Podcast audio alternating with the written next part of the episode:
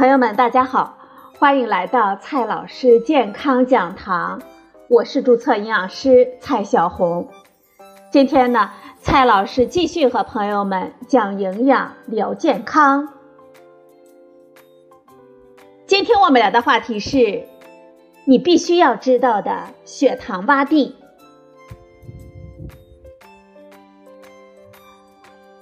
很多朋友呢都有这样的困惑。明明是吃饱了，怎么过不了两三个小时就又想吃东西了？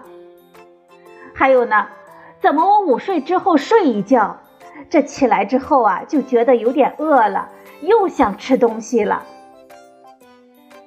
为什么别人吃完正餐五六个小时都很平静，我怎么就有特别想吃东西的感觉呢？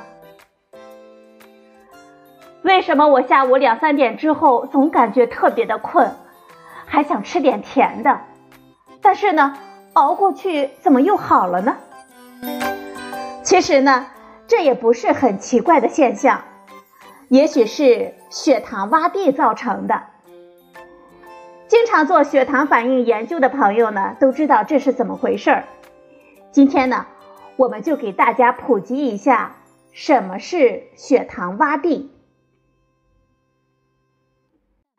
理论上说，我们在吃了富含碳水化合物食物前后，如果测定我们血浆中的血糖含量，就会发现血糖呈现了先上升后下降的曲线，被称为餐后血糖反应曲线。如果我们以餐前血糖水平为零，那么这个餐后血糖曲线就反映出我们进餐前后的血糖波动的情况，可以称之为血糖增量曲线。我们进餐之后，曲线呈现上升的态势，说明血糖是升高的，数据是正数。最高峰的数据我们称为血糖峰值。但是呢，过一段时间之后，在我们胰岛素的作用之下，血糖又会下降，有些点的血糖数据是有可能出现负数的，在某些时间点，有可能会出现一个餐后几小时之内的血糖最低值，我们称之为血糖谷值。这个谷值的血糖数据有可能会低于我们进餐之前的值，换句话说，我们以餐前为零。这个值呢，有可能就是负数了。这个时段也称之为血糖洼地。会不会出现血糖洼地？一方面要看人，另一方面呢要看食物。你可能会疑惑，谁容易出现血糖洼地呢？血糖控制能力良好的人，在吃了高血糖指数值的碳水化合物的餐食之后。他们的餐后血糖反应是一条类似山峰缓坡的曲线，先上升，然后呢再下降，但是降低的趋势比较缓和，最后达到基本稳定的状态。即便是到了餐后四到六个小时，这血糖呢都不会比空腹时的数值明显降低，而是保持稳定。但是。对部分控血糖能力比较弱的人来说，如果是吃了高血糖反应的餐食，他们的反应呢是这样的：先出现一个比较大的血糖高峰，然后呢提前下降到餐前水平以下，出现一个比较低的餐后血糖谷值。尽管这个值可能还没有达到真正的低血糖的区间。当时不会出现头晕眼花、腿发软、手发抖、心慌易怒、虚弱冒汗等典型的低血糖的情况，但是呢，也可能会带来注意力不集中、疲劳感、不耐烦、饥饿感等与血糖降低相关的感觉。如果是糖尿病人，血糖控制能力就更差了，他们经常会出现血糖忽高忽低的情况。如果胰岛素和降糖药物使用不当，更是极易出现低血糖和高血糖交替出现的情况。所以呢，他们会随时在口袋里放一点食物，以保持血糖处于安全的范围当中。我们做不同食物的血糖试验之后，也会关注一下哪些吃法的血糖的钴值会出现负值呢？比如说，葡萄糖就非常容易出现餐后血糖负值的情况，糯米食物呢也容易出现这种情况，白面包和一些谷物的糊粉也会出现这种情况。这可能是因为这些食物会激发更高的胰岛素的反应，而胰岛素过多出动会导致我们血糖迅速的下降，甚至降低到我们空腹值以下，出现血糖洼地。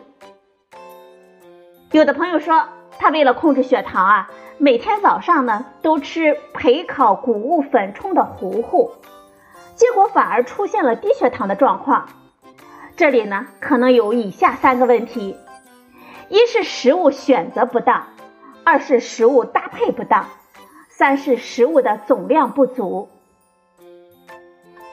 第一个原因呢，是经过烤制再打粉、再沸水冲糊的杂粮，尽管含有膳食纤维，但是谷粒的物理结构被完全的破坏，是非常容易被我们消化吸收的。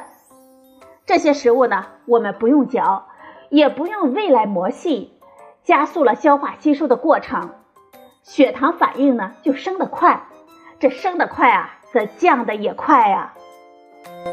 第二个原因呢，是我们吃糊糊的时候没有配合肉蛋类和蔬菜，蛋白质不够，食物的总热量低，在胃里的排空速度也快，自然呢就更容易产生饥饿感了。这血糖呢也不容易长期的稳定。第三个原因呢是早上以柔软的高水分的糊糊为主，干货太少了，碳水化合物总量不够，总热量太低。相比较而言，大米饭呢虽然算是高血糖指数食物，两个小时之后的血糖却比较稳定，却不太容易出现负值。再说。米饭我们很少空口吃，通常呢都会配合各种菜肴，就相对更容易保持血糖水平的稳定了。如果是添加了全谷杂粮的米饭，我们需要比较多的咀嚼，葡萄糖释放和吸收的速度减慢，我们对胰岛素的需求量减少，就更不容易出现血糖洼地了。你可能会问。这血糖钴值出现在什么时间呢？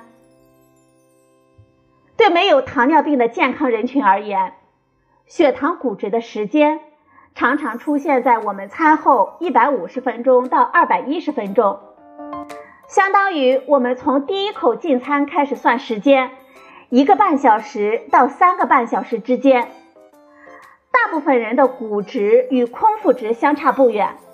而小部分人会出现一个小的血糖洼地，所以很多人都感觉这个时候呢会有点疲劳困倦的感觉，熬过去之后呢就又恢复了正常的精力，特别是在午餐开始后两个小时，下午两三点之间，感觉精神特别不好，特别容易犯困。到餐后三个小时以后，由于胰岛素水平降低。胰高血糖素升高，血糖水平反而可能会回归到我们正常的范围当中。这个时候呢，我们感觉精神又好了一些。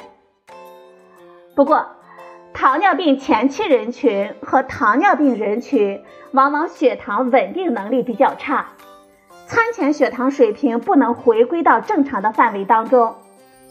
这个时候呢，可能会经常发生餐前的低血糖。所以他们经常需要在两餐之间加点餐。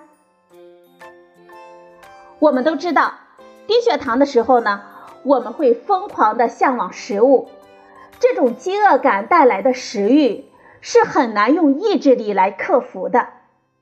如果血糖降低到空腹值以下，即便血糖值还在正常的范围当中，也通常意味着我们对食物的兴趣增大。食欲增强，控制食量的能力下降。很多减肥的人一味追求低热量饮食，降低碳水化合物的摄入量，使餐后血糖值很快的出现下降。而在血糖水平下降到空腹值以下的时候，我们会出现明显的饥饿感。在饥饿的状态之下，我们人体的求生本能启动，让我们急迫的来寻求食物了。很多人说，自己明明胃里还有东西，明明刚刚吃过饭才两个小时，怎么又想吃零食了？也有人十二点吃了饭，睡午觉起来一点半，突然觉得又想吃高碳水化合物的食物了。这些情况很可能是因为血糖洼地造成的。睡眠状态的时候，我们人体的血糖消耗减少。血糖水平居高不下，可能会促进胰岛素的过度分泌，从而造成血糖水平的下降。我们起床的时候呢，就感觉到饥饿了。一项发表于《自然科学杂志》上的最新的研究提示，血糖洼地与食欲上升之间有密切的关联。该研究对超过一千名受试者进行了七万次的进餐的测试。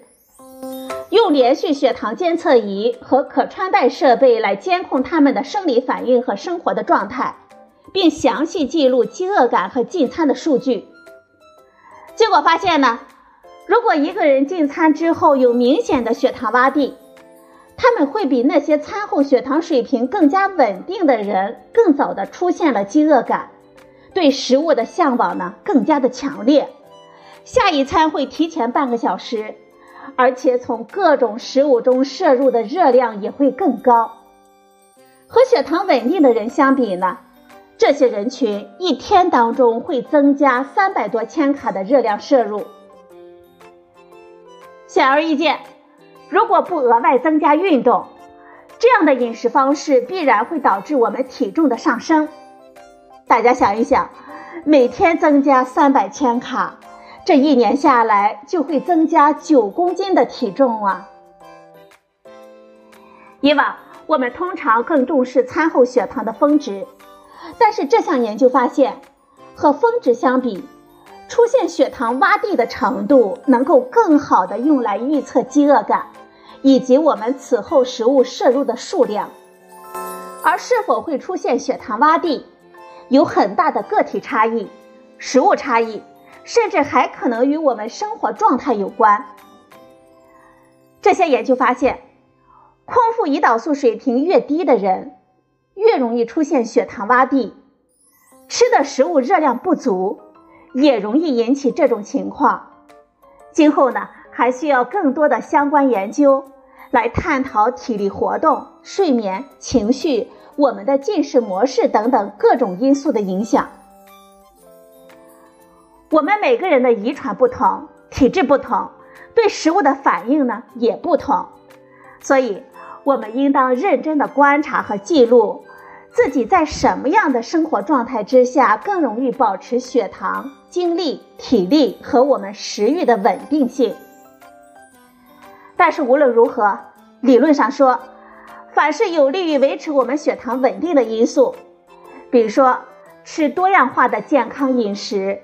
规律运动、餐后散步、情绪稳定、良好的睡眠等等，都是避免血糖洼地的重要措施。那么，我们的食欲和精力就能够维持稳定，从而在长期的生活当中避免肥胖，保持高质量的生命状态了。好了，朋友们，今天的节目呢就到这里，谢谢您的收听。我们明天再会。